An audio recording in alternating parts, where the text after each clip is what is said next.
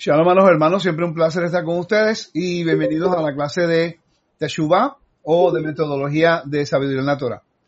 Los estudios que estamos haciendo tienen que ver más con, con lo, lo, que es metodología, entendiendo estos principios que estamos nosotros llevando a cabo, a unos principios bíblicos que estamos tratando de, de compartir con ustedes para que cuando, para cuando entendamos la Biblia o estudiemos las escrituras, podamos tener mejor balance en nuestra interpretación bíblica, ¿ok? Entonces lo que vamos a hacer, vamos a leer el versículo hoy, yo voy a compartir con ustedes la pantalla y vamos a, estudiar juntos. Entonces, el contexto principal de, del estudio de hoy tiene que ver con, con lo que es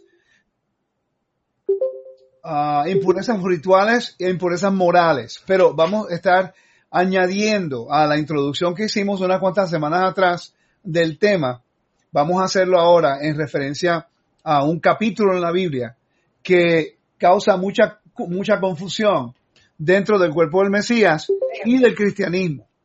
Eh, Marcos capítulo 7 es un capítulo que regularmente las personas, ¿en qué capítulo estoy acá? Un momento que las personas cuando entran a raíces hebreas se, se tienen que tratar de explicar a los hermanos creyentes, a, a los hermanos uh, cristianos, que no entienden lo que estamos tratando de hacer. Deben buscar el capítulo porque ahora no encuentro aquí nada. Siempre me pasa lo mismo. Capítulo 7. Aquí vamos. Eso.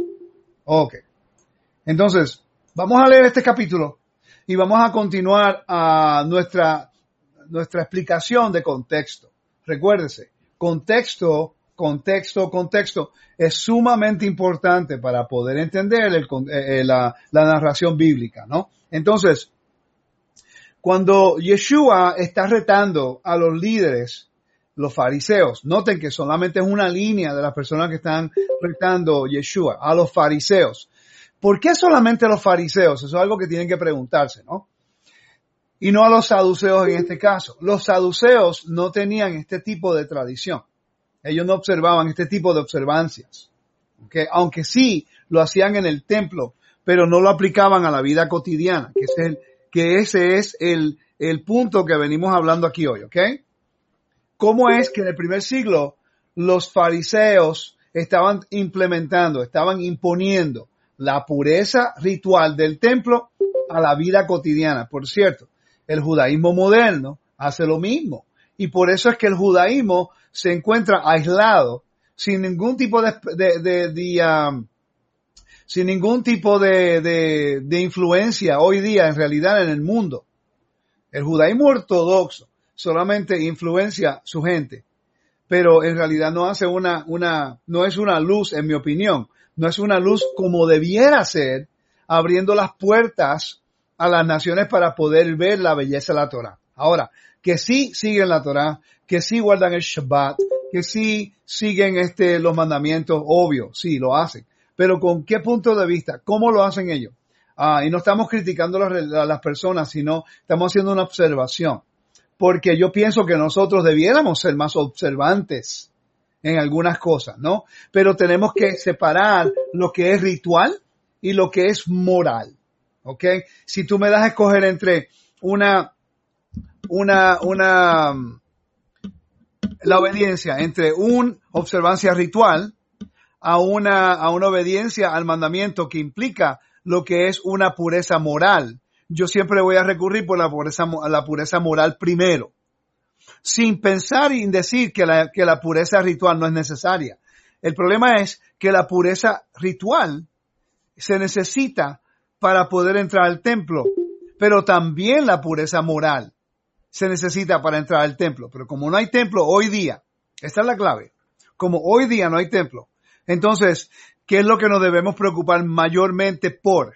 Porque todos estamos ritualmente impuros, todos estamos ritualmente impuros. Entonces, nos enfocamos solamente en los rituales de los rituales de pureza, ¿ok? Solamente. Y descartamos nosotros la, uh, la pureza moral. Ese es el, esa es la conversación que tenemos que llevar a cabo. El Eterno siempre quiere un, un cuerpo, una nación que sea moral y correcta. Okay? El mandamiento, los diez mandamientos, está establecido como un tratado con la condición de que el Eterno va a, a, bendecir al pueblo de Israel, siempre y cuando el pueblo de Israel haga qué? No cometa adulterio, no cometa idolatría, esos son pecados morales, no cometa homicidio, uh, pecado moral, uh, que no mienta o, uh, que, o que cause uh, falso testimonio. Y generalmente esos falsos testimonios pueden llevar al homicidio, al homicidio de una persona uh, inocente, a matar, a matar a una persona inocente. Quiere decir que cae bajo la, la, la moralidad, la pureza moral, la impureza moral. Y lo que nosotros tenemos que reconocer, y esto es algo que, que nosotros en realidad no estamos al tanto dentro de raíces hebreas, porque vivimos en el mundo occidental, que el pecado de uno afecta a toda la congregación el honor de uno afecta a toda congregación colectivo, ¿no? Pero nosotros pensamos como individuales. Entonces, nuestras acciones generalmente no incluyen el pensar en la comunidad. Solamente en nuestro, en nuestros propios cuerpos y en la familia nada más. Pero en realidad lo que yo haga va a traer vergüenza a toda la comunidad en el mundo, porque yo represento al Eterno de Israel como su siervo. Entonces, si yo hago algo que es inmoral, moralmente impuro, entonces cuando se escuche en las naciones y sepan quién yo soy, quién va, quién va a recibir la vergüenza? Mi amo, mi amo, mi soberano y mi patrón. ¿Okay? Tenemos que pensar siempre en eso. Entonces aquí, cuando nosotros leemos la discusión sobre las tradiciones farisaicas, no quiere decir que una tradición es mala. El problema es cuando se pone una tradición por encima de lo que es la moralidad. Porque en el primer siglo, esto es algo que es importante, porque Yeshua, en unas notas acá, quiero leérselas. Yeshua, en realidad, si tú lees los, los evangelios, él está retando el sistema de pureza farisaica que separaba al pueblo. En el primer siglo, se encontraba lo que se llaman las castas del primer siglo. Interesante que yo creo que, no, recuerdo exactamente, yo creo que el Talmud o, o, o no recuerdo en este momento, que dicen que cuando llegaron de Babilonia, los mismos judíos tenían castas. ¿Qué es una casta?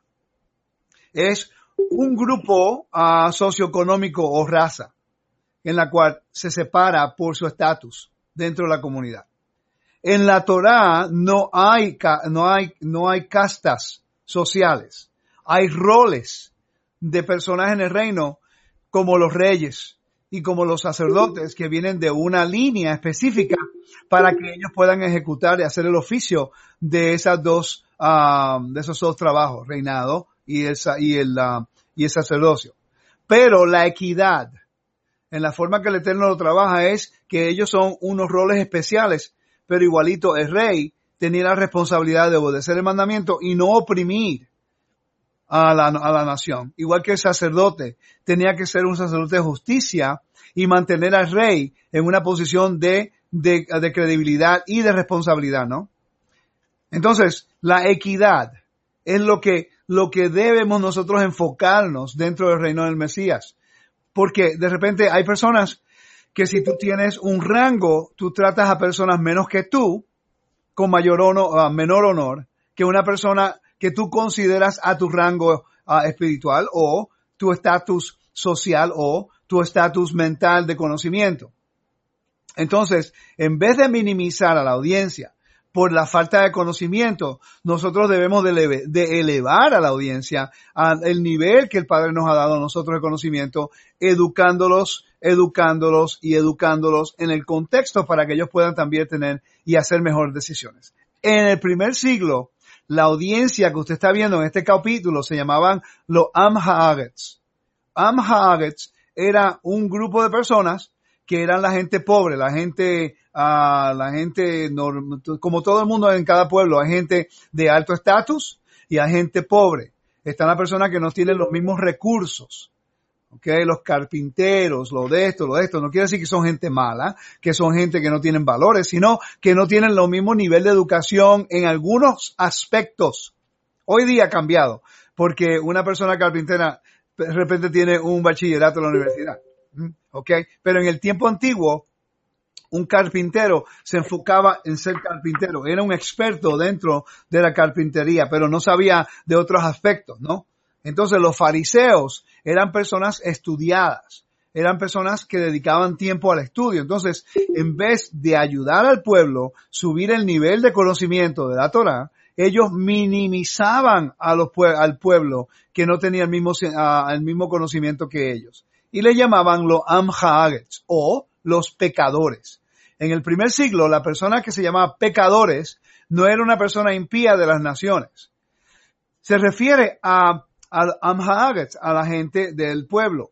La gente que era humilde, que no sabe leer, de repente no sabe leer igual que otra persona o no tiene acceso a, la Torah, porque la Torah se leía en, en, los lunes y los jueves y los Shabbats.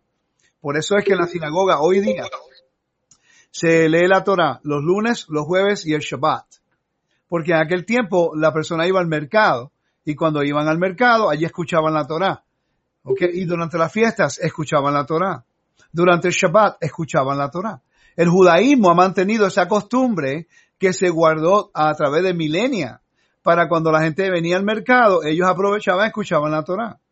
Pero si una persona no tiene recursos o vive muy lejos, entonces no va a estar al tanto del mandamiento, no va a saber el mandamiento en su forma correcta, entonces él va a caer, él va a caer más a menudo, él no va a, no va a ser tan obediente todo el tiempo. Entonces los fariseos le llamaban los pecadores. Específicamente la casa de Shammai le llamaba a Amhaagetz, al pueblo de la nación como los pecadores.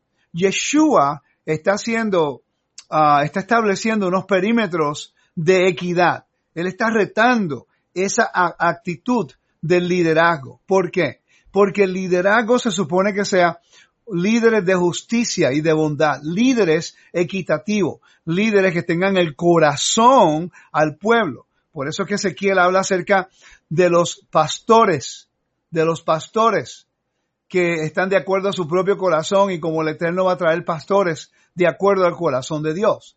Aquí vemos este ejemplo. El ejemplo de Marcos capítulo 7 tiene que ver mucho con el contexto cultural del tiempo para poder nosotros entender lo que está ocurriendo. Generalmente, generalmente, el pueblo utiliza este capítulo 7 de Marcos para justificar, para justificar comer comidas inmundas. El capítulo tiene que ver con purezas e impurezas morales y rituales. Y entonces el mundo creyente hoy día, el sistema religioso, utiliza Marcos capítulo 7 para justificar. Te voy a dar cuál es el, versículo que utiliza. El versículo 19. Lo vamos a leer aquí. Dice, pues no entró, no entra en su corazón, sino que en el vientre y va para, para, para, para el excusado. Y esta parte acá. Así declara todos los alimentos puros. ¿Ok? Pero nosotros vamos a leer. La gente se para allí. Si leemos el 20, 21, 22, 23, tenemos una, una, percepción diferente de lo que hoy día el sistema religioso le ha dado su contexto a este, a este capítulo. Entonces vamos a estudiar desde el principio para poderlo entender. ¿Ok? Entonces, comenzamos. El, capítulo 7, versículo 1 dice, se reúnen junto a los fariseos, a él los fariseos, así como escribas venidos de Jerusalén. Primero es, ¿por qué vienen de Jerusalén? Tienen que venir de Jerusalén para saber si él va a ser el Mesías o no. Están examinándolo, ¿ok? Pero ellos notan algunas cosas. Dice, y al ver a que algunos de sus discípulos comían con manos impuras, esta palabra es clave acá, ¿ok? Con manos impuras, es decir, no lavadas. Entonces, yo voy a hacer algunas lecturas acá, mientras estamos aquí, ¿ok? Yo creo que es importante entender esto en su contexto. Dice, es que los fariseos y todos los judíos no comen sin haberse lavado las manos antes del hasta el codo, aferrándose a la tradición de los antiguos y al volver de la plaza, no sé, si no, si no se bañan, no comen. Ok, ok, entonces, ¿Qué está ocurriendo aquí? Para poder entender esos versículos, debemos nosotros considerar lo que es la pureza del templo. Cuando el templo fue destruido por, los babilonios, babilónicos, perdón, La identidad de Israel dejó de ser. Es caos y, ah, ah, exilio, tiene que ver con muerte, tiene que ver con vergüenza. La destrucción del templo es algo, es lo peor que puede ocurrir a una nación en el antiguo mundo. ¿Ok? Entonces, cuando Israel se va a la dispersión, para ellos mantener su identidad, porque Israel en realidad siempre se asimiló a las naciones. El Islam no se asimila, pero Israel siempre se asimila, exactamente en contra de lo que el Eterno dijo que Israel hiciera. ¿Ok? Entonces, tenemos un problema, estamos en la dispersión, estamos entre paganos, en un mundo ritualmente impuro, ¿ok? Ritualmente impuro y moralmente impuro, Babilonia. Ellos adoran otros dioses, ¿ok? Hacían el ritual de Akidu toda la primavera, que es el primer año de ellos, adorando todos los dioses del panteón de los, de los mesopotamios. Y también había pecado moral, prostitución del templo, habían este adulterio, todas esas cosas. Entonces, ¿cómo ellos tratan de preservar su identidad dentro de la dispersión? Dentro del exilio, dentro de, la impureza, dentro de, de, la vergüenza y de la eminente muerte que van a tener. Ellos tomaron esencia del templo. Ellos tomaron los rituales de pureza del templo y lo aplicaron a la vida cotidiana para darles a ellos una identidad y una separación del mundo donde vivían. El problema es este, que si tú haces purezas rituales sin templo, no tiene lógica, porque te vas a profanar el momento que salgas por la puerta. Ahora, el problema es que en el primer siglo ellos conectan la pureza ritual y piensan que la pureza moral es, justificada si ellos solamente se mantienen ritualmente puros. Voy a repetir. Este es el problema que está ocurriendo. En el primer siglo, ellos, hay una línea, una línea que es básicamente muy borrada, muy, muy como, eh, como invisible entre la impureza moral y la impureza ah, ah, ritual. Por ejemplo, la, la, comunidad del Qumran eran tan extremos en las purezas rituales que ellos no querían ni, ni casarse por tener miedo de estar impura, impuros en el momento del acto del matrimonio, la intimidad. Eso no tiene lógica. No tiene lógica porque el, Eterno estableció el matrimonio de la creación. Entonces, ¿cómo, cómo entonces vamos a, a evitar casarnos para hacer ritual y moralmente puros cuando el Eterno estableció que tenemos que multiplicar y, casarnos y, multiplicar y ser fructíferos, ¿no? Ah, pero hay un, un método de ser ritualmente puros cuando ya tiene la intimidad. La Biblia lo dice. Quiere decir que tener intimidad con tu esposa no es pecado, sino que te hace ritualmente impuro hasta la noche, como dice la Biblia. Si el templo estuviera, si el templo estuviera, no pudieras entrar al templo hasta la tarde. ¿Okay? Recuérdate, la importancia aquí es el templo en el medio de la comunidad, en el medio de la nación. Cuando el templo está vigente, las leyes, las purezas rituales llevan a un, a un alto mayor de significativo, porque si vamos al templo no podemos entrar al templo ritualmente impuros. A una mujer en su estado de impureza no puede entrar. Una persona que toca muerto no puede entrar. Una persona que, que se sentó donde hay una impureza no puede entrar. Hay diferentes niveles de impurezas. La Mishnah claramente lo habla y nos dice cuáles son. Ahora, pero nos enfocamos en la impureza ritual y descartamos la pureza moral. La Biblia se está, preocupando en referencia a nuestra vida cotidiana. Oigan esto. Si el templo estuviera, tú tienes que vivir una vida cotidiana que refleje la lealtad la fidelidad que tú le tengas al Padre basado en los preceptos que Él estableció en obediencia para que seamos justos y puros moralmente. Porque todo el mundo puede estar impuro ritualmente. ¿Me están siguiendo, no? Espero que sí. Todos podemos estar ritualmente impuros. Pero la clave aquí es si estás moralmente puro. ¿Puedes tú venir a la presencia de Dios si estás moralmente puro? Sí. Ahora tú pasas, si tú eres moralmente puro, tú pasas por el ritual de transición, que es una inmersión para santificarte, para purificarte, para estar ahora en la presencia del Eterno y puedes entrar al templo. porque el templo es santo. Pero si tú eres ritualmente, ah, si tú eres moralmente impuro, no hay ritual de transición, no hay inmersión que te pueda permitir entrar al templo, porque el templo es santo. Estamos hablando con el templo siendo la esencia de nuestro tema aquí, ¿no? Ahora, si es sin el templo, sin el templo, ¿ok? Voy a repasar algo rapidito. Si una persona es ritualmente impuro, puede entrar a los santos cuando hay un ritual de transición. Si una persona es moralmente impuro, tiene que haber un arrepentimiento completo, un cambio de vida completo y también un ritual de transición de pureza para entrar a los santos. Pero esa persona moralmente impuro no puede tener conexión ni contacto con los santos. Por eso es que yo personalmente, esta es mi opinión basado en lo que yo llevo estudiando. Yo sé que hay diferentes opiniones y no estoy atacando ninguna de las de ustedes. Pero a la, a la, a la, a la, silla, a la mesa de, de yo tengo mucho cuidado a quien yo invito. Porque aunque no hay un templo hoy día, sabemos eso. Y aunque no se está comiendo el Corban Pesach, que es el cordero de la Pascua dedicado y matado en el templo, yo lo entiendo. Pero Pesach es una comida de convenio para las personas dentro del convenio. Por eso los requisitos para comer Pesach son extremos de esa forma. ¿Ok? Porque un extranjero no es moralmente puro, de acuerdo a los requisitos de la Biblia. Si un extranjero en el tiempo antiguo era un idólatra, idolatría cae bajo la esfera de impureza moral. ¿Por qué? Porque en el antiguo mundo un idólatra generalmente tenía rituales de, fertilidad que, iba que iban a la par con, con la religión. Todo era moral, te guiaba a la inmoralidad. Ocurrió en el desierto. Cuando Balaam quiso, este, cuando Balaam quería maldecir a Israel, no pudo, porque lo que Israel, lo que el Eterno ha bendecido, nadie lo puede maldecir.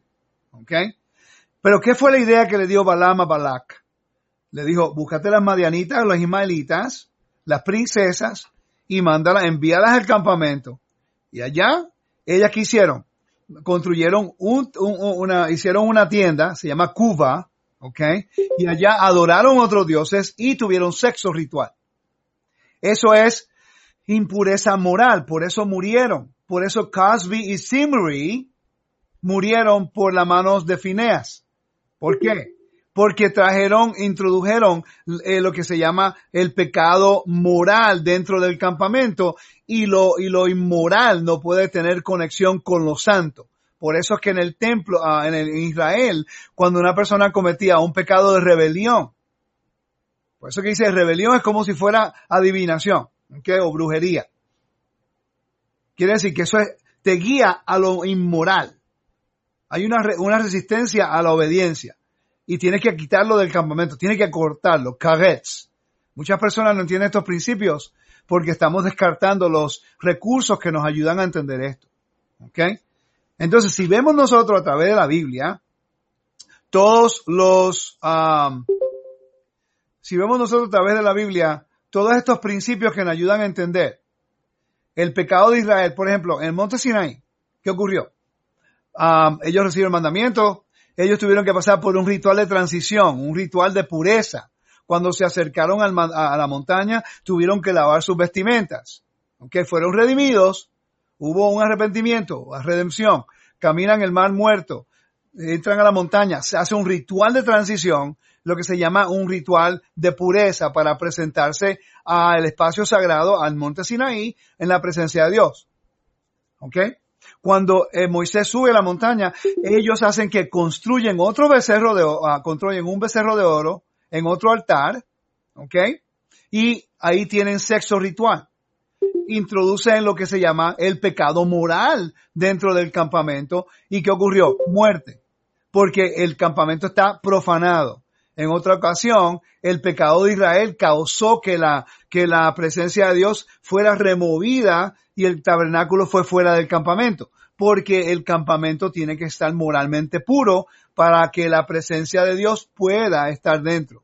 Quiere decir que en el milenio, después del milenio, cuando el Mesías reine en la tierra por mil años, y dice que el Eterno, que Elohim va a morar con nosotros, Emanuel, ¿ok?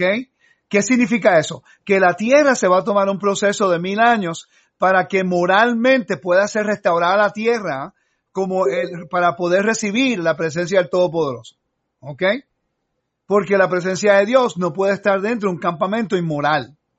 La, la santidad de Dios no puede tener conexión con lo moral. Yo espero que esto está teniendo sentido para ustedes. Ok. Entonces, cuando seguimos leyendo, dice, es que los fariseos y todos los judíos no comen sin haberse lavado las manos hasta el codo. No hay un mandamiento que hable de esto. Ahora, sí nos dice que, eh, que los sacerdotes tenían que hacer purificación. Vamos a Éxodo, vamos a, a, a, trazar de dónde provienen estas cosas y cómo se estaba utilizando en el primer siglo. ¿Ok? Éxodo capítulo 30. Lean conmigo, por favor, porque es importante. Vamos a, vamos a buscarlo aquí. Yo tengo acá rapidito, lo puedo buscar y lo podemos leer juntos, ¿ok? Entonces está Éxodo, versículo 30. Se toma un poquito más de tiempo, pero lo podemos hacer. 30, versículo 18 al 21, dice de esta forma, de 18 a 21.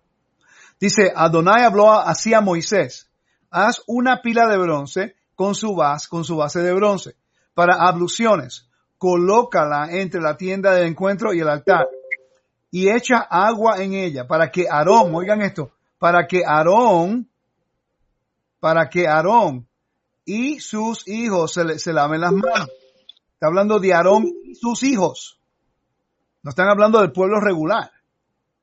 Antes de entrar a la tienda del encuentro, el tabernáculo se han de lavar con agua para que no mueran. También antes de acercarse al altar para el ministro de quemar las manjares que, que se abrazan en honor a Adonai. Se lavarán las manos y los pies y no morirán. Ya esto es un mandamiento diferente. Este está, esto será decreto perpetuo para ellos, para Aarón y sus hijos de generación en generación, siempre y cuando el templo esté vigente. ¿Ok? Entonces, vamos a el capítulo 40, versículo 12 y 13. El versículo 12 dice, después mandarás a Aarón que Aarón y sus hijos se acerquen a la tienda, a la entrada de la tienda del encuentro y los lavarás con aguas. ¿Ok? Versículo 31.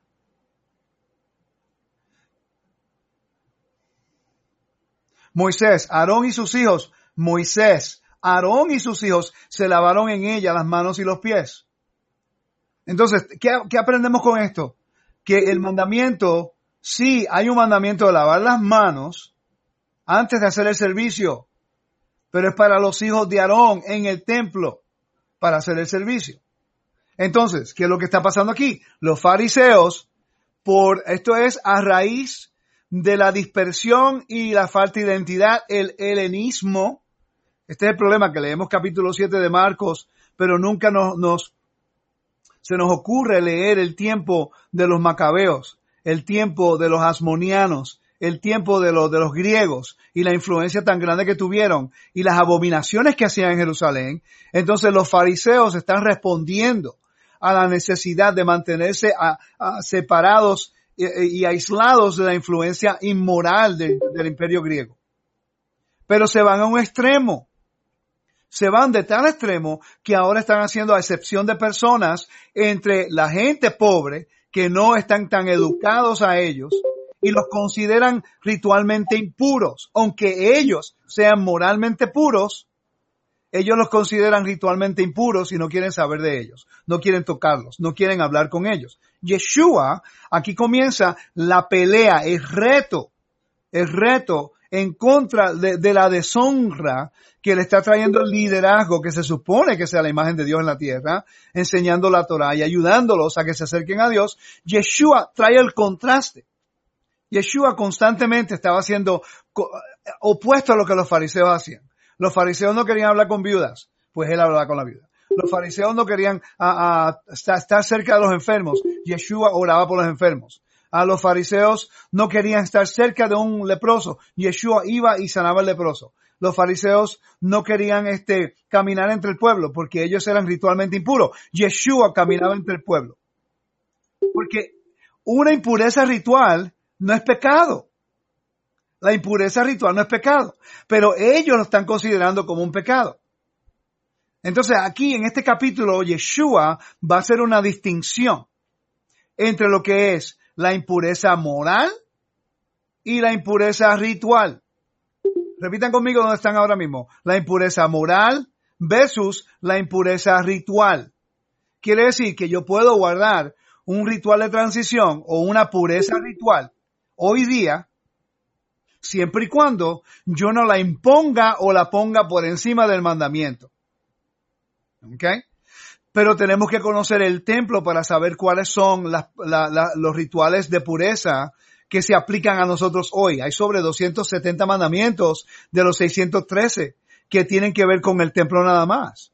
Entonces estamos viendo que sí es un mandamiento para que los sacerdotes laven sus manos antes de hacer el servicio, pero en el templo. Entonces, eso ahora ha llegado a la, mesa del Shabbat.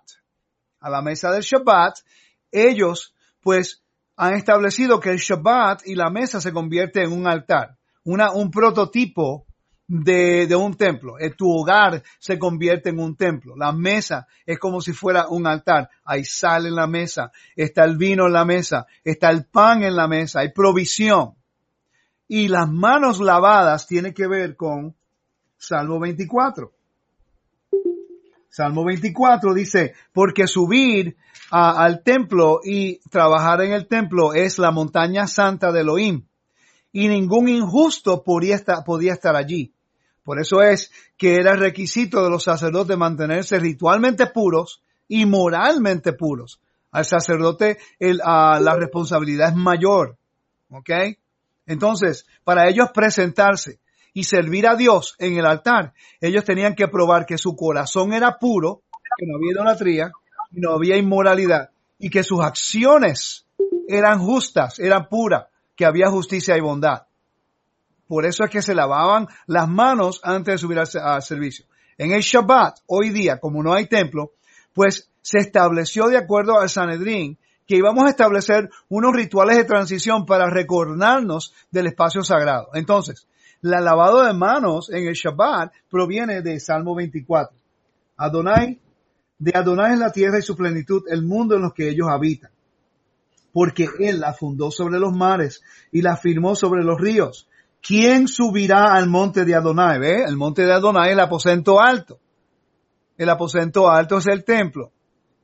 Y allá los sacerdotes subían al aposento alto en el lugar más santo, el lugar del área de los sacerdotes, lavaban sus manos y sus pies, caminando en la justicia y actuando en justicia, y se preparaban delante del Eterno. Entonces Shabbat se convierte en el espacio sagrado, el templo de Dios en tu hogar.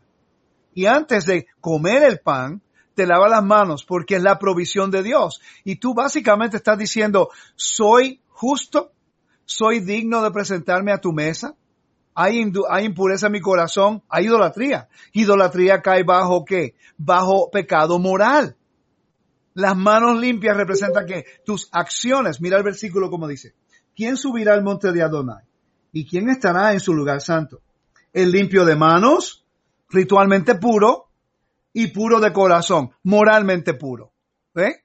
Si no entendemos que la idolatría cae bajo eh, eh, la, cae bajo lo que es mm, ah, moralmente impuro, no vamos a ver la importancia de los dos, de esta importancia aquí de lavar las manos. Porque estás diciendo, Padre, soy, soy digno de presentarme a tu mesa. Me lavo las manos como que mis acciones son justas delante de ti. Pero hay injusticia en mi corazón o, o hay pecado en mi corazón, otra palabra, hay, hay idolatría. ¿Ok?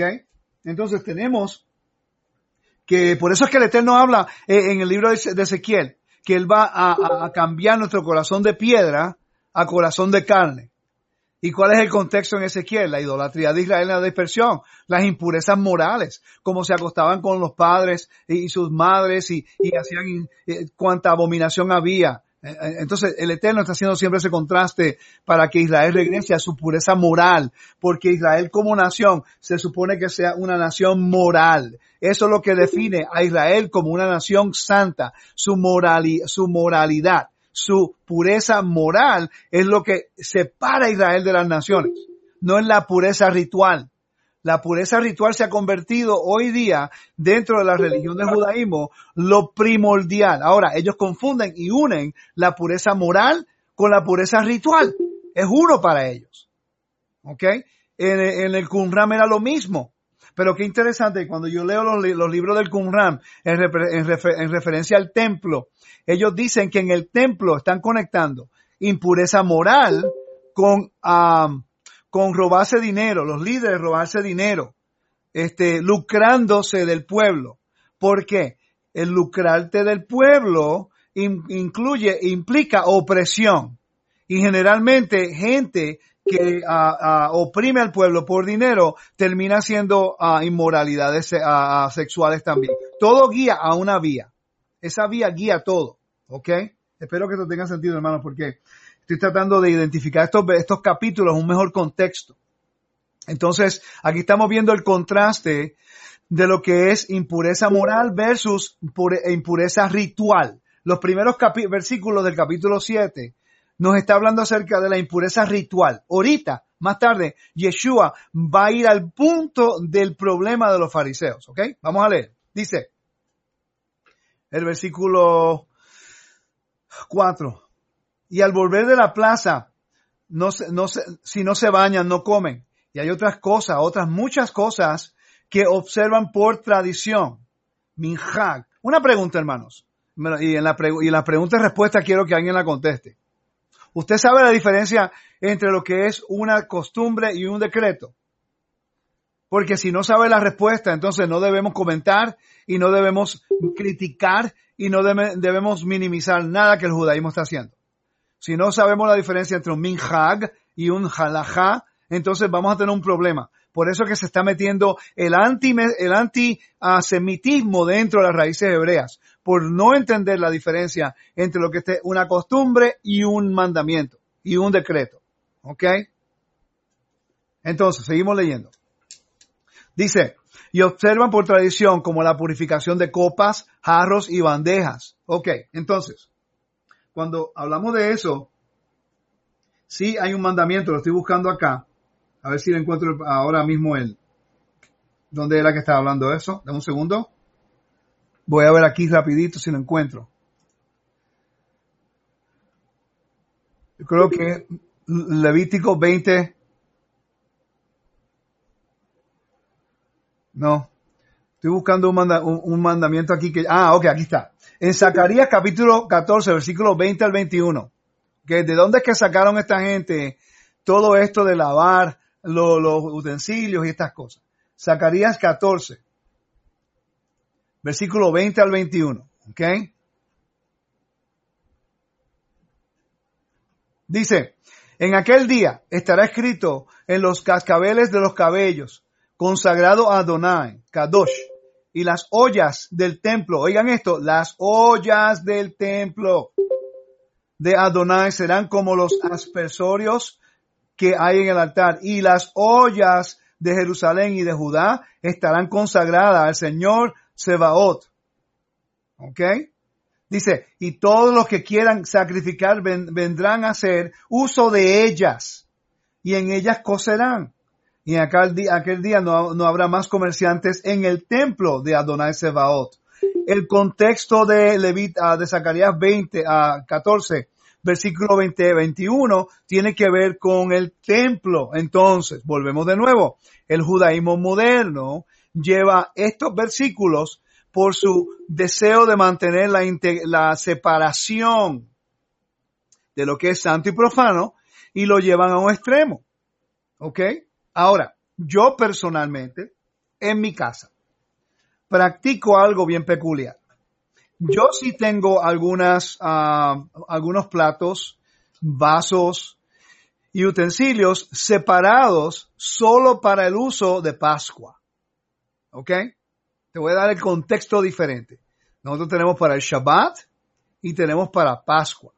Quiere decir que en nuestro, en mi hogar, para, para celebrar Shabbat, porque el sábado es un lugar específico, es un día específico, es un día sagrado, es un día separado para el Eterno. Nosotros hemos tomado parte de este principio y lo que hicimos fue separar esos utensilios, esos platos, ah, y, cositas que solo para el uso del Shabbat, por, por la importancia del día. ¿Ok? Y para la fiesta de Pesach. Eso es lo que practicamos nosotros. Ahora, no quiere decir que yo lo voy a aplicar a la vida cotidiana todo el tiempo donde quiera que yo voy. ¿Me están siguiendo?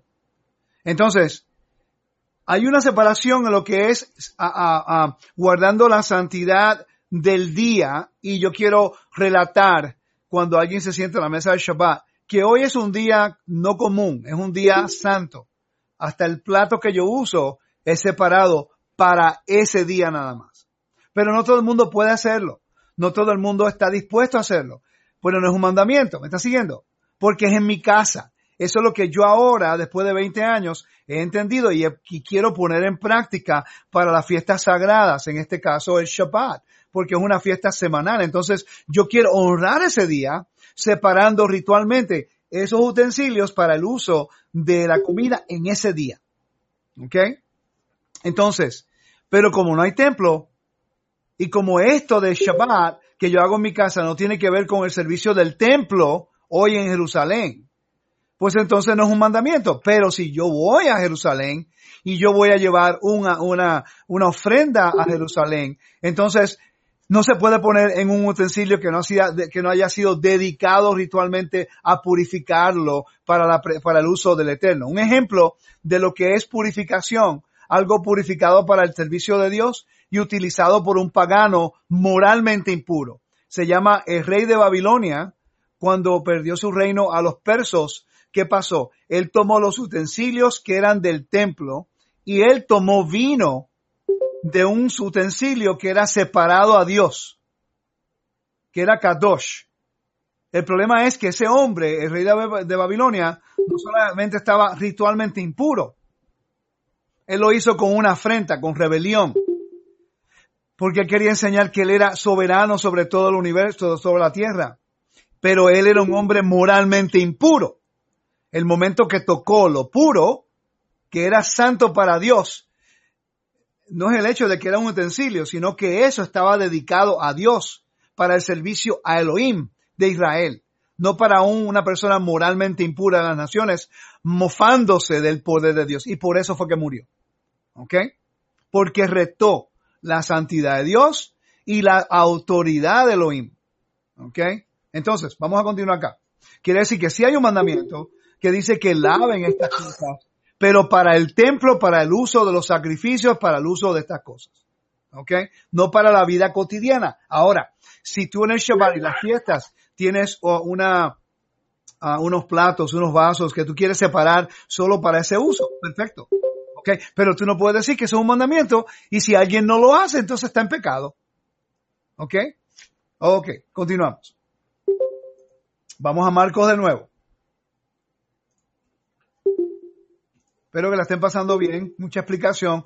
Estoy ahora explicando cosas que no pensaba que iba a explicar, pero hay que hacerlo. Ok. Entonces, dice el versículo 6, 5. Ah, por, por ello los fariseos y los escribas le preguntaban, ¿por qué tus discípulos no viven conforme a la tradición de los antepasados? Recuérdate que esta tradición es basada en, en, un mandamiento esto es una cosa que yo quiero estar claro con ustedes. Las tradiciones judías normalmente, yo puedo decir el 95%, todas están trazadas a un mandamiento.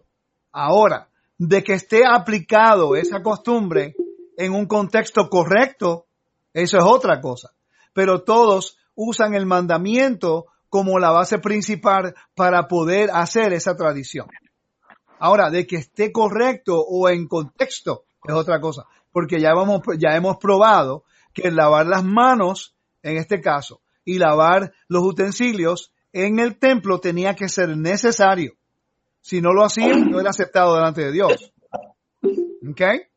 Entonces, sabemos que aquí está hablando de una tradición sacada de la Torah, aplicada a la vida cotidiana fuera de contexto. Entonces, recuérdate, eh, lo, que, lo que Yeshua está retando aquí es, fuera del templo, no estamos hablando, el templo no tiene que ver nada aquí con esto. Si fuera en el templo, Yeshua no hubiera ah, tenido ningún tipo de objeción. porque el mandamiento establece que tienen que ser purificadas y santificadas para ese servicio. Pero está hablando aquí, Yeshua está hablando de la vida cotidiana del, israelita. ¿Ok? Y como los fariseos están imponiendo peso, yugo muy fuerte para una persona normal viviendo en un mundo cotidiano cuando no está cerca del templo. ¿Ok? Entonces le dice, dice, ah, conforme a la tradición de los antepasados, sino que comen con manos impuras. Él les dijo, bien profetizó Isaías de ustedes, hipócritas, según está escrito, este pueblo me honra con los labios, pero su corazón está lejos de mí. ¿Ok? En vano me rinden culto, ya que enseñan doctrinas que son ah, preceptos humanos. ¿Ok? Entonces, está citando Isaías 29.13. ¿Ok? Cuando te cita Isaías 29.13, a ver si podemos llegar allá rapidito. Dice, dice, y, y, el Señor dijo, porque esta gente se acerca a mí con su boca y con sus labios me honran, pero su corazón está lejos de mí. ¿Ok? Pero tendríamos que leer el capítulo entero para entender el problema, ¿no? Tiene que haber un contexto. Y cuando tú lees Isaías, el problema es la infidelidad y la inmoralidad en Israel, como ellos ahora están en contra del mandamiento por sus acciones inmorales, idolatría, fornicación, adulterio, homicidios, ah, o, ah, cobrando impuestos, oprimiendo al pobre, al necesitado, que hay estas cosas, ¿ok? Dice, dejando el precepto de Dios, versículo 8, se aferran a la tradición de los hombres. Ahora, el lavado de mano no es tradición de hombre, el lavado de manos es un mandamiento para quién? Para Aarón y sus hijos, ¿dónde? En el templo. Amén, en el templo, estamos claros. Pero los fariseos desarrollaron una costumbre para preservar la identidad del pueblo Israel y comenzaron a imponer. Entonces, si ellos no son del mismo estatus que los fariseos, no quieren nada que ver con la gente porque ahora están ritualmente impuros y ellos son muy santos para tocar con la gente normal. ¿Ok? Eso es una, un, una, un, un modo, eso es un tipo de racismo que dentro de la, de la cultura hebraica en la Biblia. Es un problema. Yeshua está retando eso. Porque Yeshua es equitativo. Todos, con todo Israel. ¿Ok? Está enseñando el carácter de Dios a través de su vida. Ok. Le dice, les decía también que violan que violan el mandamiento de Dios para conservar su tradición. Porque Moisés dijo, honra a tu padre. Ahora Yeshua va a cambiarle, como dicen en, en, Puerto Rico, le va a cambiar la tortilla, le va a voltear el argumento. Ahora Yeshua le va a llevar directamente al mandamiento. ¿Ok? Y vamos a ver claramente que el contexto no es comer carne, comer cerdo, que le dio permiso a comer todo. No, él está hablando acerca de la condición humana, lo que es impureza ritual versus impureza moral. ¿Qué es lo más importante? ¿Qué es lo que se está enfocando el mundo religioso? Ejemplo, la Iglesia Católica. La Iglesia Católica hoy día tienen todos los rituales de pureza ritual. Ellos hacen su, su, su misas en latín, ellos se visten muy santos por fuera, ellos pretenden ser muy humildes, pero ¿qué es lo que está ocurriendo ahora mismo dentro de la Iglesia Católica? La inmoralidad homosexual, la inmoralidad, uh, la, la, lo que es la impureza moral con el homosexualismo entre las mismas monjas y los sacerdotes, como los sacerdotes están, este, este, uh, están, este, uh, haciéndole daños a los niños, ¿ok? ¿Por qué? Porque hay inmoralidad, lo que es espiritual, idolatría idolatría, la relación íntima entre el eterno, uh, tú con el eterno en el cielo, si hay idolatría, entonces eventualmente se va a revelar en lo físico. Es interesante que el problema número uno de la iglesia católica es que el problema número uno de la iglesia católica es la moral. Si me ayudan con los micrófonos, por favor, hermanos. Se lo agradezco tanto. Estamos grabando.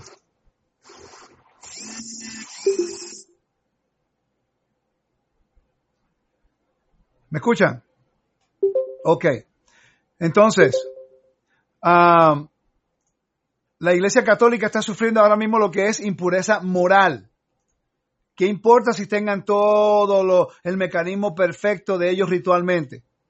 Es una denominación ritualmente moral. Perdón, inmoral. Y, delante de Dios, Dios no puede morar dentro de ellos. Imposible. Que yo puedo decir ahora mismo con certeza que la presencia de Dios no se encuentra en ningún lugar dentro de esa religión, porque son moralmente impuros. Estamos hablando de los líderes, ¿ok? Hay mucha persona católica que no tiene idea, no tiene idea del Dios de Israel. No tiene idea del Dios de Israel. Ahora, el Eterno se va a encargar de ellos, ¿ok? Estamos hablando del liderazgo aquí en este caso. Todos necesitamos redención, restauración y salvación. Ok, dice el versículo 10. Porque Moisés dijo, honra a tu padre y a tu madre, y el que maldiga a su padre a su madre sea castigado con la muerte. ¿Ok?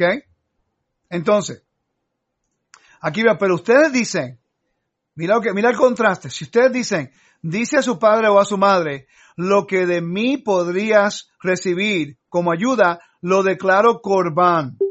Es decir, ya no lo dejan hacer nada por su padre y por su madre, anulando así la palabra de Dios por su tradición que se han transmitido y hacen muchas cosas semejantes a esa. Hermano, ustedes nunca han escuchado acerca de lo que en el primer siglo, lo que representa Corban, significa acercarse a Dios. Pero en el primer siglo, la línea farisaica, ellos establecieron unas leyes o no unas leyes, sino una interpretación a la ley de, los sacrificios. Por ejemplo, si, si yo tengo un árbol en mi casa que es de fruta, se supone que lo deje tres años, en el cuarto año tiene que dedicarse el primer fruto, bikurim, las frutas al templo. Si no da fruto, yo lo corto y planto otro. ¿Ok? Entonces, los fariseos, en este caso, dejaron el mandamiento de ayudar a los padres justicia y bondad, ¿eh? Está hablando de justicia y bondad. Dejaron de ayudar a sus padres porque ellos vinieron con una, ellos masajearon el mandamiento y le dieron una interpretación incorrecta. Para no ayudar a los padres, dándole de lo que ellos tienen, eh, eh, eh, se desarrollaron lo que se llama corbán. Corbán en realidad es la palabra que se usa en el templo para acercarse a Dios, para un sacrificio. Pero ellos utilizaron esos preceptos y le dieron una interpretación diciendo que si yo tengo el árbol y yo lo declaro corbán, separado para el servicio, para el templo, ahora yo no te puedo dar de ese fruto a ti, tu mamá y tu mamá, tu papá. En otras palabras, yo no quiero ayudarte. Vamos a, yo voy a, dedicar esto al templo para no ayudarte. Y como ya esto es separado para el templo, y cuando ya está a, sí, separado para el templo, santificado para el templo, ya yo, ya algo común no puede tocarlo. Ellos utilizaron el mandamiento para oprimir al pueblo. Le dieron una interpretación incorrecta. Entonces, imagínate que Yeshua ve a esta gente lavándose las manos ritualmente puros hasta los codos y hacen la oración y todo perfecto, perfecto, santidad perfecta. Y Yeshua está retando el corazón.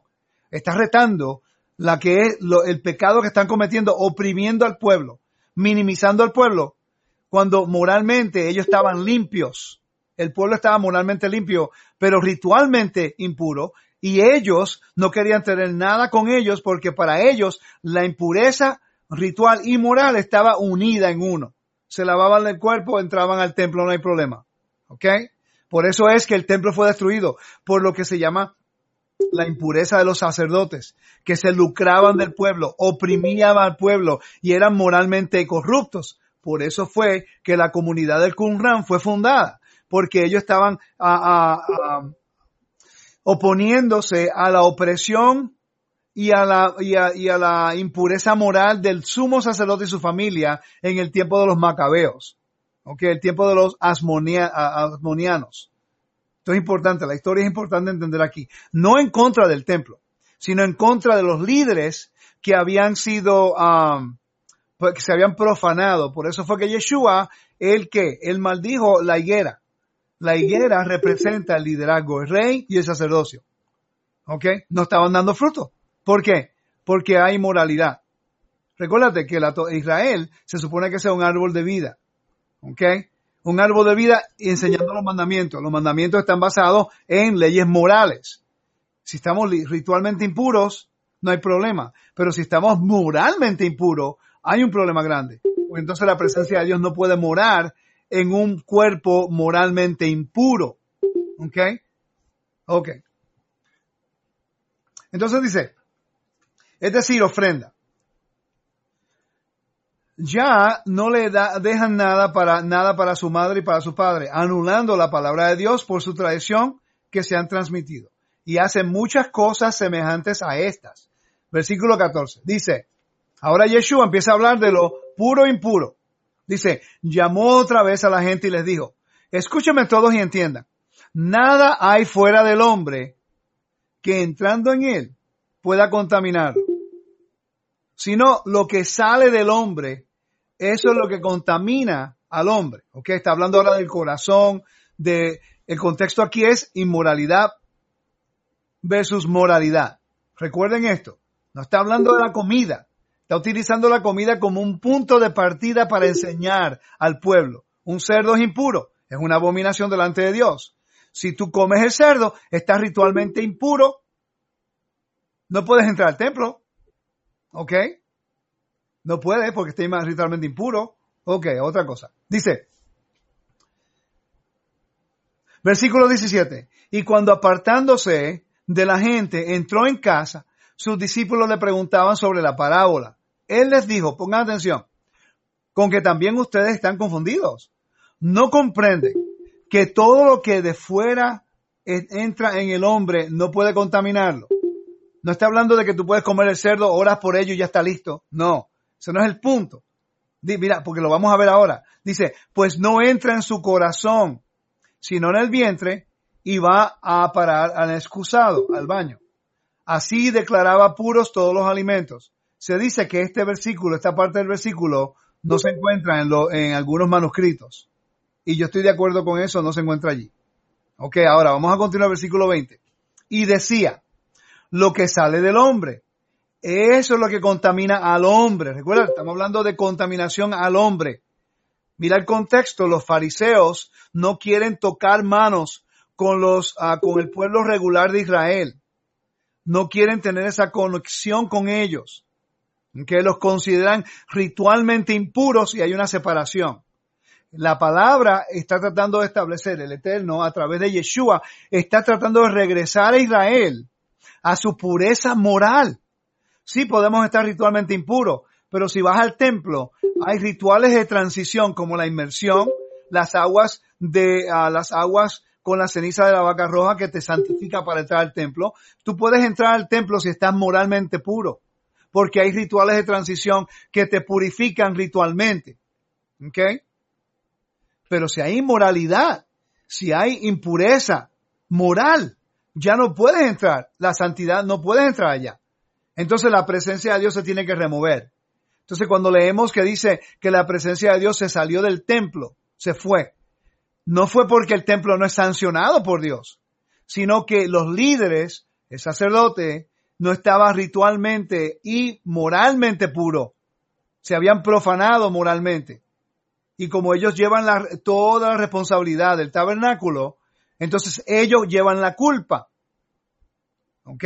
Entonces dice, uh, versículo 20, y decía, lo que sale del hombre es lo que contamina al hombre, porque de dentro del corazón de los hombres, oigan esto, salen las intenciones malas, fornicaciones, robos, asesinatos, adulterios, avaricias, maldades, fraude, libertinaje, envidia, injurias, insolencias insensatez.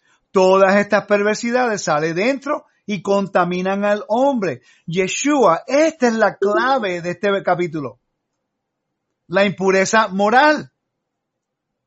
Mientras que los fariseos se enfocan en la impureza ritual, están perdiendo el contexto del mandamiento de presentarse a Dios moralmente puros. ¿Ok? Entonces, vamos a leer en Hechos capítulo 10. Vamos a buscar unos versículos para verificar este, este, esta posición, ¿ok? Vamos a Hechos capítulo 10.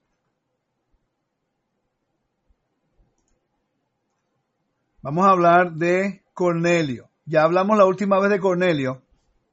Mira que habla de él. Dice, había en Cesarea un hombre llamado Cornelio, centurión de la compañía llamada la, Itálica, italiana, piadoso y temeroso de Dios, con toda su familia. Daba muchas limosnas al pueblo y continuaba, continuamente oraba a Dios. Entonces, cuando habla de Pedro, hablando en contra de él, cuando Pedro eh, vuelve de nuevo y utiliza el concepto de comida. Oigan esto, en Marcos 7 utilizó el lavado de manos en referencia a, comer el pan. ¿Ok?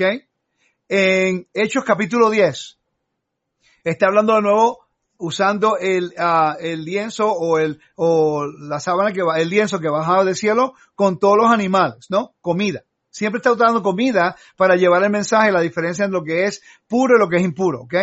Entonces, pero tenemos que entender en hebreo lo que es tahor vetame, que si no entendemos el concepto judío, hebraico, de lo que es puro e impuro, santo y profano, no vamos a ver esto. Y le vamos a dar una aplicación que dice que podemos comer cuando lo que queremos. Y ese no es el contexto. Mira lo que dice. El versículo 12. Dice, dentro de él había toda suerte de cuadrúpedos, reptiles de la tierra y aves del cielo. Y una voz le dijo, levántate Pedro, sacrifica y come. Pedro replicó, oigan esto, de ninguna manera, Señor, porque nunca jamás, porque jamás he comido nada profano e impuro. ¿Ok? La voz le dijo la segunda vez, lo que Dios ha purificado, ¿ve la palabra purificado? No llaméis profano. Esto es importante, yo lo enseñé ya en otra, en otra, en otro de los estudios que yo hice que es ritual, pureza ritual y pureza inmoral. Perdón, purezas rituales e impurezas morales. ¿Ok? Y aquí vemos que está utilizando lo mismo. ¿Ok? El mismo vocabulario. Entonces, de repente, mira lo que pasa en el versículo 16. Esto repitió tres veces. E inmediatamente las cosas allá, las cosas, la cosa aquella fue elevada hacia el cielo, el lienzo. Mientras estaba Pedro perplejo pensando ¿Qué podría significar, qué podría significar la visión que había visto de, de pronto los hombres enviados por Cornelio. Romanos, romanos. Ahora, ahora tiene sentido el, el, el, el sueño, porque los romanos eran profanos, lo consideraban ritualmente impuro y también moralmente impuros. ¿Ok? Entonces Pedro va con ellos y va a la casa de Cornelio. El versículo 28 te dice algo bien peculiar. Dice, y les dijo, Pedro les dijo, ustedes saben que le está prohibido a un judío juntarse con un extranjero o entrar a su casa. ¿Por qué juntarse con un extranjero y entrar a su casa? Porque lo hubiera terminado siendo ritualmente impuro y no podía después subir al templo. ¿Ok? Pero a mí me ha mostrado Dios que no hay que llamar profano o impuro a ningún hombre. Ok, pero un momentico. Pero el problema es que a ningún hombre. Quiere decir que el mundo entero está ritualmente uh, puro o moralmente puro, ¿no? Está hablando del hombre, en particular a, Cornelio, con su familia, que son piadosos, temerosos de Dios y hacían justicia y bondad. Hombres justos y perfectos. La palabra perfecta en hebreo es tamim. La palabra justo es sadik. Zacarías en capítulo 1 de Lucas era perfecto, uh, sin tacha, tamim, y también era este, justo. Quiere decir que era un hombre de justicia y bondad y también era un hombre moralmente justo. Abraham, cuando el Eterno le dice, camina delante de mí, sé perfecto, sé tamim. En otras palabras, sé moralmente perfecto, justo, es hombre justo y moralmente uh, correcto. Noé cuando dice en capítulo 6 o 7 del libro de Génesis que él era un hombre justo y perfecto en su generación. Era moralmente puro. Quiere decir que él pudo entrar en el arca, que es un microcosmo del templo, y recibir la salvación porque él era justo y moralmente puro. Ese es el contraste que Yeshua está llevando aquí en Marcos 7. Ahora, vamos a Primera de Corintios capítulo 5. Corintios capítulo 5.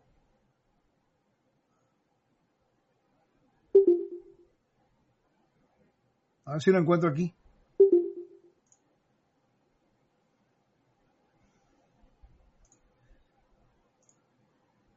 Ok, Primera de Corintios, capítulo 5.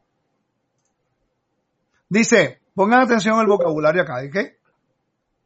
Por todas partes se oye hablar de una inmoralidad tal entre ustedes que no se da ni entre los gentiles, hasta el punto de que uno de ustedes vive con la mujer de su padre. Eso va en contra del mandamiento. Y ustedes andan tan hinchados y no han hecho más bien duelo para que fuera expulsar, para que fuera expulsado de entre ustedes el autor de semejante acción. Pues bien, yo por mi parte corporalmente ausente, pero presente en espíritu, he juzgado ya, como si me hallara presente, lo que así obro. Al que sí, al que así obró, que en el nombre de Yeshua, reunidos ustedes y mi, espíritu con el poder de Yeshua nuestro amo, sea entregado ese individuo a Satanás para mortificar su sensualidad moralmente impuro, a fin de que el principio, que de que el espíritu les se salve en el día del Señor. No está bien su orgullo. No saben que un poco de levadura fermenta la masa. Está hablando aquí ahora, no está hablando de lo, él no está hablando de las cosas que ocurrían en Jerusalén. Está hablando a Corintio. Él no está hablando acerca de los fariseos. Él está hablando acerca de la inmoralidad, ah, de la inmoralidad ritual, de la inmoralidad. Que eso causa que el campamento sea profanado. Entonces está utilizando ahora mismo un vocabulario del templo. La levadura, y, ah, y, la vieja y la nueva. Todo esto tiene que ver con, con, Israel, pecado, no pecado. En este caso, lo que es la inmoralidad, el ritual. ¿Ok? Y dice, porque, porque nuestro Cordero Pascual, Mesías, ha sido inmolado. Así que celebremos la fiesta, no con vieja levadura, ni con levadura de malicia e inmoralidad, sino con ácimo de sinceridad y verdad. Muchas personas, raíces hebreas, leen este capítulo y dice, viste, no podemos seguir lo que los judíos hacen. Eso es levadura de los fariseos. El contexto en Corintio no tiene que ver nada con los fariseos ni en Jerusalén. Tiene que ver con la ah, inmoralidad sexual en la congregación de Corintio y como Pablo está corrigiéndolos a ellos, porque ritualmente ellos estaban impuros. Ellos viven en Corintio. Pero el hecho de que estaban ritualmente impuros no quiere decir que tenían que estar uh, moralmente impuros. ¿Qué tiene que ver esto aquí? Mira, mira, versículo 9, voy a leer un poquito más. Al escribirle, al escribirles en mi carta que no se relacionaran con los impuros, ¿ve?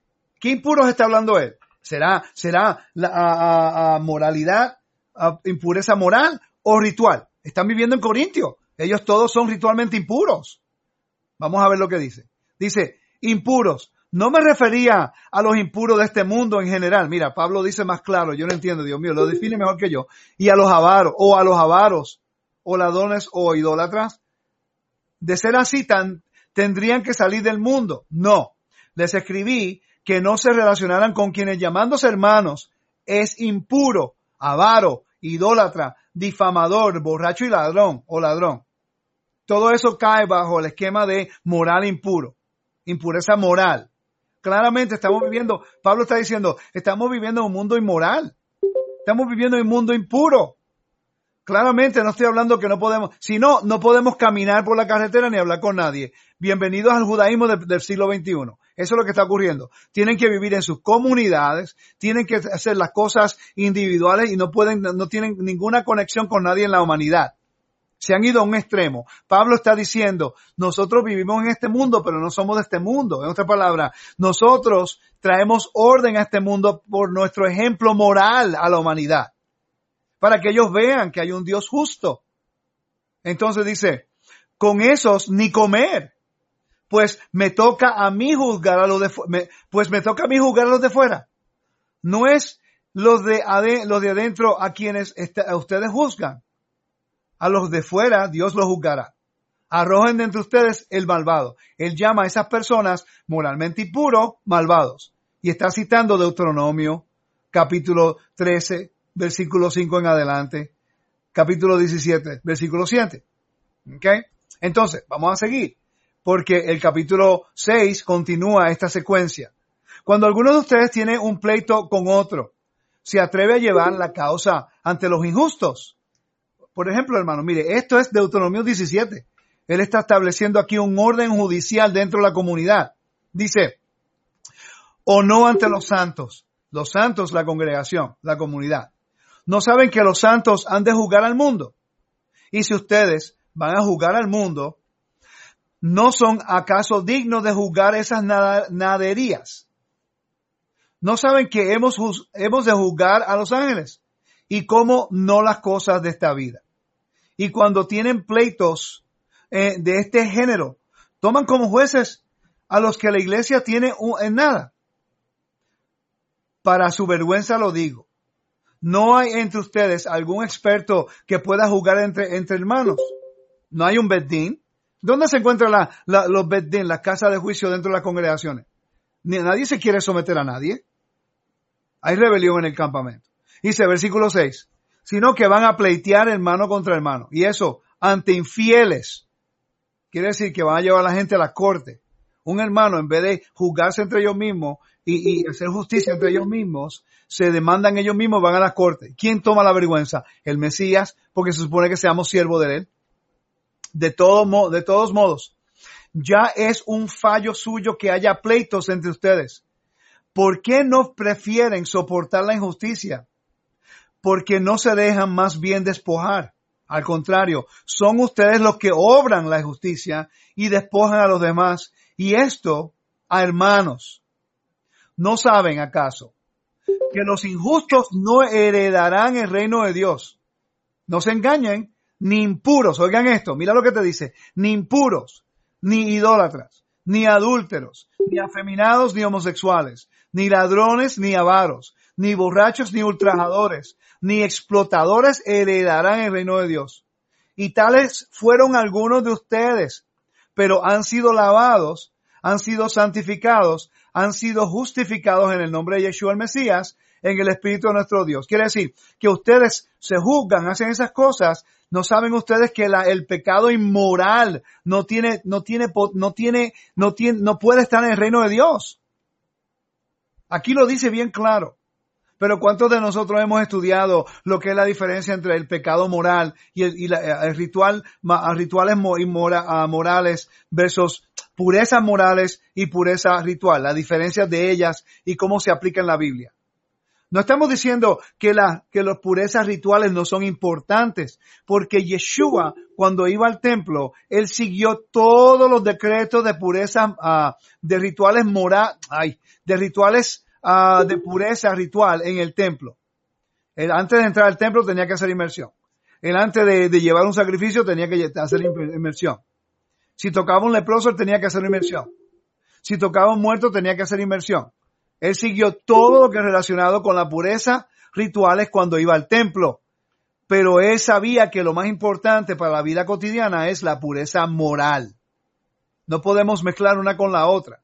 El judaísmo moderno está mezclando las dos igual que el fariseísmo. Pero las personas que el cristianismo descartan cualquier tipo de pureza ritual o moral. ¿Ok? Están enseñando idolatría en las iglesias, en muchas de ellas. Están sirviendo a otros dioses, si no lo saben, la iglesia católica está enseñando impureza ritual y moral. Y con su ejemplo lo enseña con el homosexualismo, las aborciones, los abortos y toda la impureza moral que hay dentro de la iglesia católica. ¿Ok?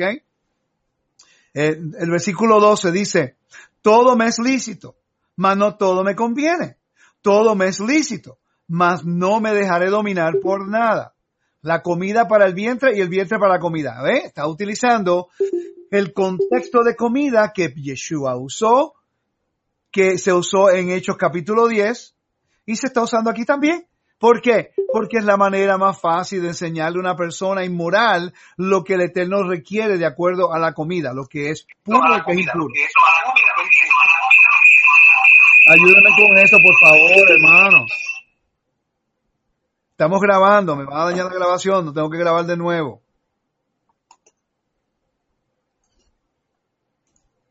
Entonces, dice, la comida para el vientre y el vientre para la comida. Mas lo uno y lo otro destruirá Dios. Pero el cuerpo no es para la fornicación, sino para el Señor. ¿Qué fornicación en el contexto de Corinto? Que ellos iban en los juegos ísmicos, subían a la montaña de Aco Corinto y allí tenían sexo ritual con las sacerdotisas de Afrodite. ¿Ok? Dice, sino para el Señor y el Señor para el cuerpo. Y Dios, que resucitó, resucitó al Señor, nos resucitará también a nosotros mediante su poder. Y ahí comienza a ser un, un, contraste con Yeshua. No saben que sus cuerpos son miembros del Mesías. Yeshua no era moralmente puro. No solamente justo, pero también moralmente puro. ¿Ok? Y había de tomar a los miembros del Mesías para hacerlos miembros de prostitutas. ¿Eh? De ningún modo o no saben que quien se une a la prostituta se hace un solo cuerpo con ella. Claramente, el contexto aquí en 1 Corintios capítulo 6 tiene que ver con la, la, la, la, el sexo ritual, el sexo ritual que se llevaba a cabo en Corinto cada dos años con los juegos ísmicos en la primavera, en marzo, abril, cuando está cayendo Pascua en el tiempo de las fiestas. Pues está dicho, los dos se harán una sola carne. Mas el que se une al Señor se hace solo un solo espíritu con él. Huyan de la fornicación. Todo pecado que comete el hombre queda fuera de su cuerpo. Mas el que fornica pega con, peca contra tu propio cuerpo. ¿Por qué? Porque está ritualmente impuro y también inmoralmente, ah, moralmente impuro, que es peor. O no saben que su cuerpo, ahora mira el contraste que hace. No saben que su cuerpo bueno, voy a tener yo que hacer todo lo de los micrófonos también.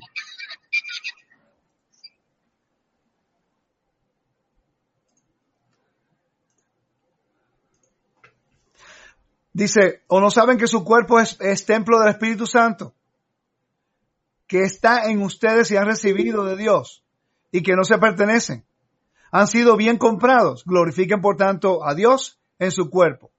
Sea el contexto de lo que está hablando este, a Corintio aquí. Entonces, si el templo, la congregación, vamos a ir rapidito al capítulo 1, versículo 1. ¿Quién es la audiencia en Primera Corintios? Pablo, llamó llamado a ser apóstol de Yeshua el Mesías por la voluntad de Dios y sóstenes el hermano. A la iglesia.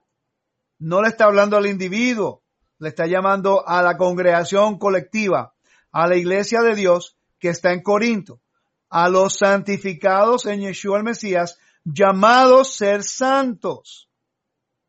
¿Eh? No le está hablando al individuo, le está hablando a toda la congregación. Si la congregación es el templo de Dios y estamos cometiendo fornicaciones, idolatrías y adulterios, estamos profanando el templo que es la congregación. Todo tiene que ver con el templo, la separación de lo que es pureza moral eh, y impureza moral. Amén. Bueno, hermanos, mire, vamos a parar aquí y después de esta pausa nosotros vamos a comenzar con las preguntas y respuestas, ¿ok? Gracias por estar conmigo en este día, se lo aprecio mucho, que el Eterno lo bendiga.